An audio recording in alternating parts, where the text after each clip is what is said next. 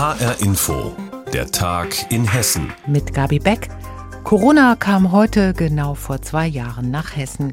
Es war ein Flieger mit Menschen aus Wuhan, der auf dem Rhein-Main-Flughafen gelandet ist. Und weil diese Menschen möglicherweise infiziert waren, sind sie erstmal am Flughafen getestet worden und dann in Quarantäne geschickt worden. Damals kannten die Experten die Infizierten noch beinahe alle mit Namen. Heute schaffen es die Gesundheitsämter längst nicht mehr, alle nachzuverfolgen und sollen es auch nicht mehr. Wo stehen wir gerade und wie geht es weiter in Hessen? Gesundheitsminister Klose und die Frankfurter Top-Virologin Sandra Ziesek haben heute die Lage eingeschätzt. Wiesbaden-Korrespondent Andreas Meyer-Feist hat ihnen zugehört. Zwei Jahre Corona in Hessen. Könnte es in diesem Jahr endlich Entwarnung geben? Da gibt es zumindest bei uns in Hessen noch keine verlässlichen Anzeichen. Die Omikron-Welle wird nach Ansicht der Experten im Sommer abebben. Sie könnte aber im Herbst und Winter wiederkommen, falls sich die Impfquote auch bei uns nicht noch deutlich erhöht. Und der Blick nach Dänemark, nach Großbritannien und Finnland ist zwar auch bei uns in Hessen da. Dort wurde und wird ja bis hin zur Maskenpflicht fast alles gelockert. Aber das sei eben nur mit Blick auf die Lage in den Kliniken gemacht worden, die nicht überlastet sind. So ist es ja auch bei uns so ähnlich, zumindest was die äh, Intensivstation betrifft. Die sind nicht überlastet. Aber hier bei uns in Hessen herrscht die Meinung vor, in Wissenschaft und Politik, dass man auch andere Dinge einbeziehen muss, zum Beispiel, äh, wie ist die Lage in den Betrieben oder auch im Pflegebereich, wo viele Leute infiziert sind und dann in Quarantäne müssen. Und das schadet natürlich dem ganzen Betrieb in den vergangenen Tagen, da gab es ja viel Unsicherheit und Diskussionen rund um den genesenen Status, den einen zu kurz, den anderen zu lang, auf drei Monate verkürzt. Gilt so auch für uns in Hessen?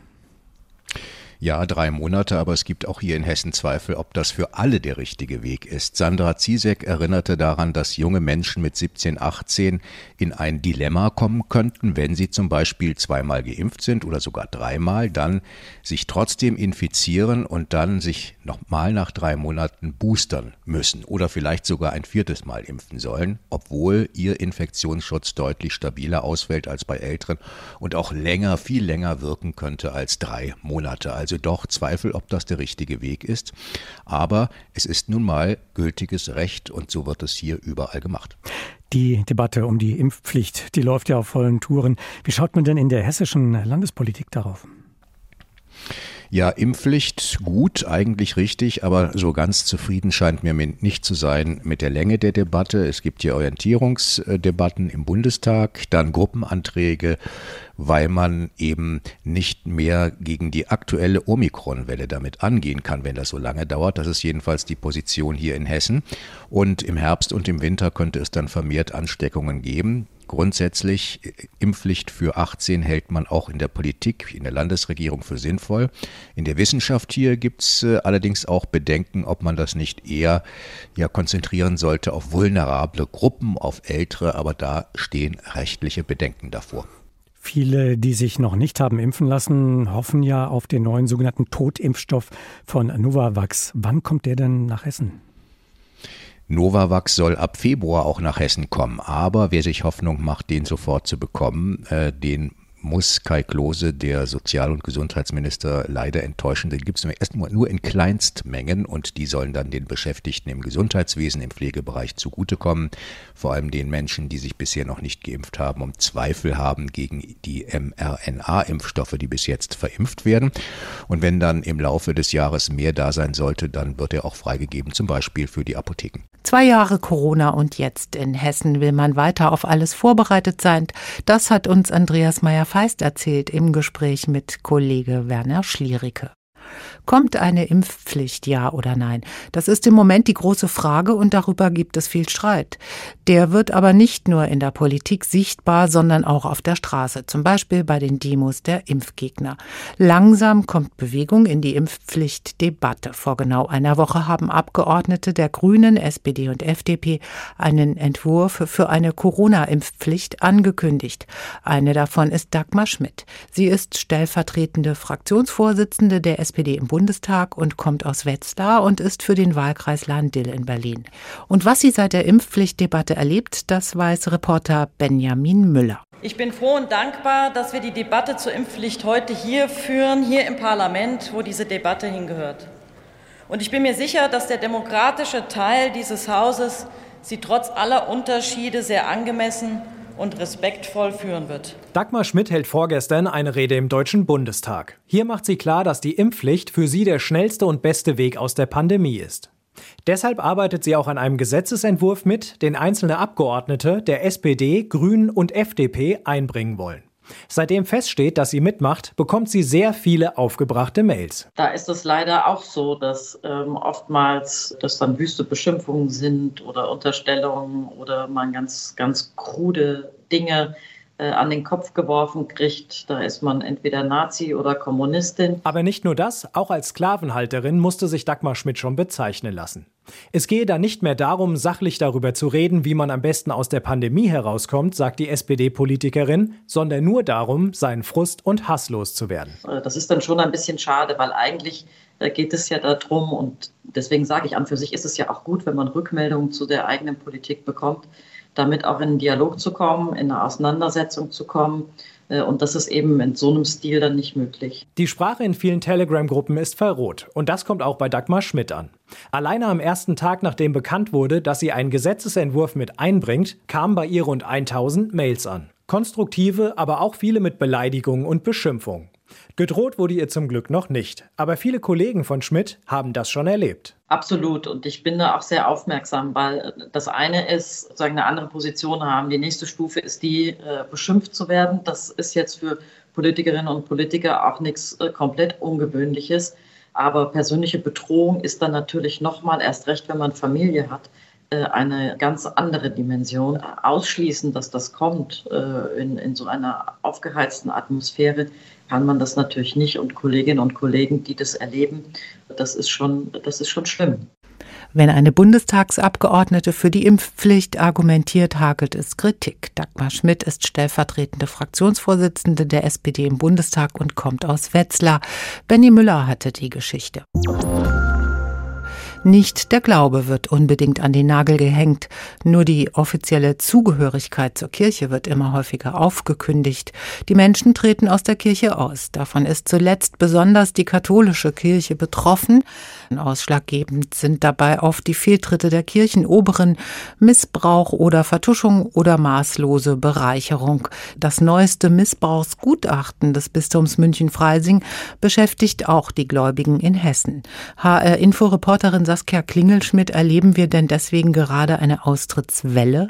Also Welle wäre meines Erachtens nach vielleicht noch nicht das richtige Wort. Dafür ist die Veröffentlichung des Gutachtens einfach noch zu frisch.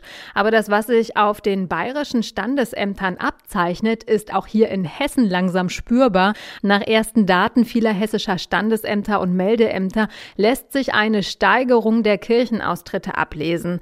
So meldet etwa Limburg 36 Kirchenaustritte seit Jahresbeginn. Im letzten Jahr waren es im gleichen Zeitraum nur 15. Hierbei handelt es sich, so die Stadt, um eindeutig mehr Austritte aus der katholischen Kirche. Allein von diesen 36 seit Jahresbeginn fallen nämlich zwölf auf die letzte Woche und davon sind elf der katholischen Kirche zuzuordnen. Na gut, bei Limburg, da sind die Kirchenmitglieder seit Thebats van Elst ja sowieso schon ein bisschen wachsamer. Wie sieht es denn in anderen Orten aus?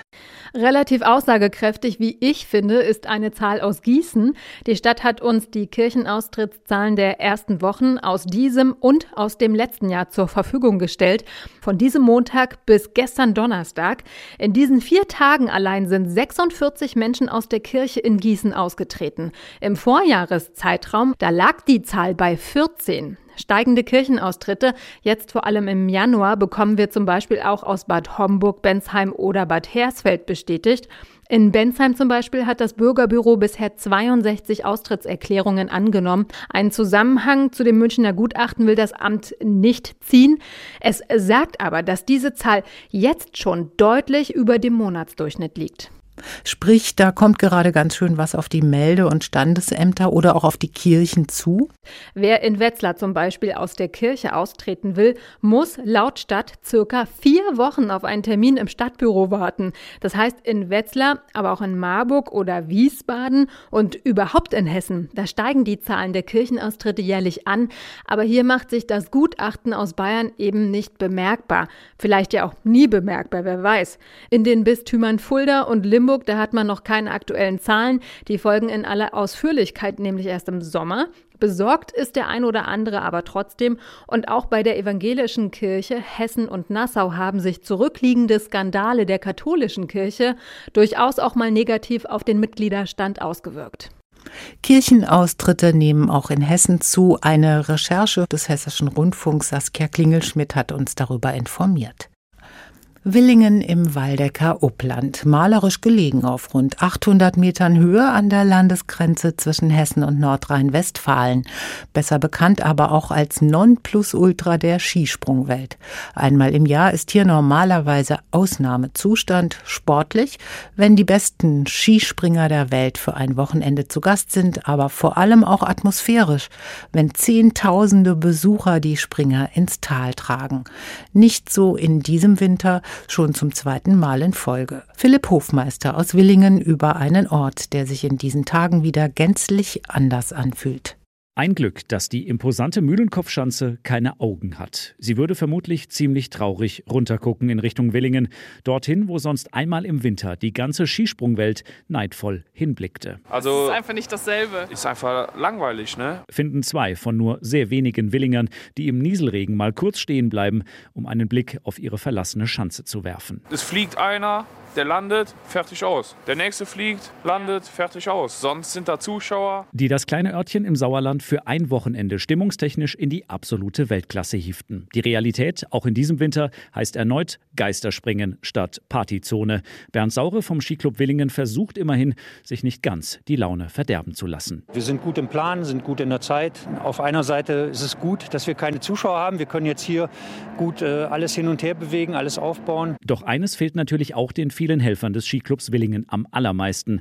Die Freude und Ausgelassenheit der vielen tausend Fans. Auf der anderen Seite ist es natürlich schade. Wir hätten uns gerne gewünscht, dass wir den Weltcup in diesem Jahr auch mal endlich mal wieder mit Zuschauern durchführen können, nachdem das ja im vergangenen Jahr eben auch schon nicht geklappt hat. Denn die Bedingungen im Waldecker Uppland sind so großartig wie lange nicht mehr, erzählt Schanzenchef Andreas Rohn. In diesem Jahr ist es so, dass wir selber Schnee gemacht haben. Es waren kalte Temperaturen da. Wir haben zwölf Nächte geschneit.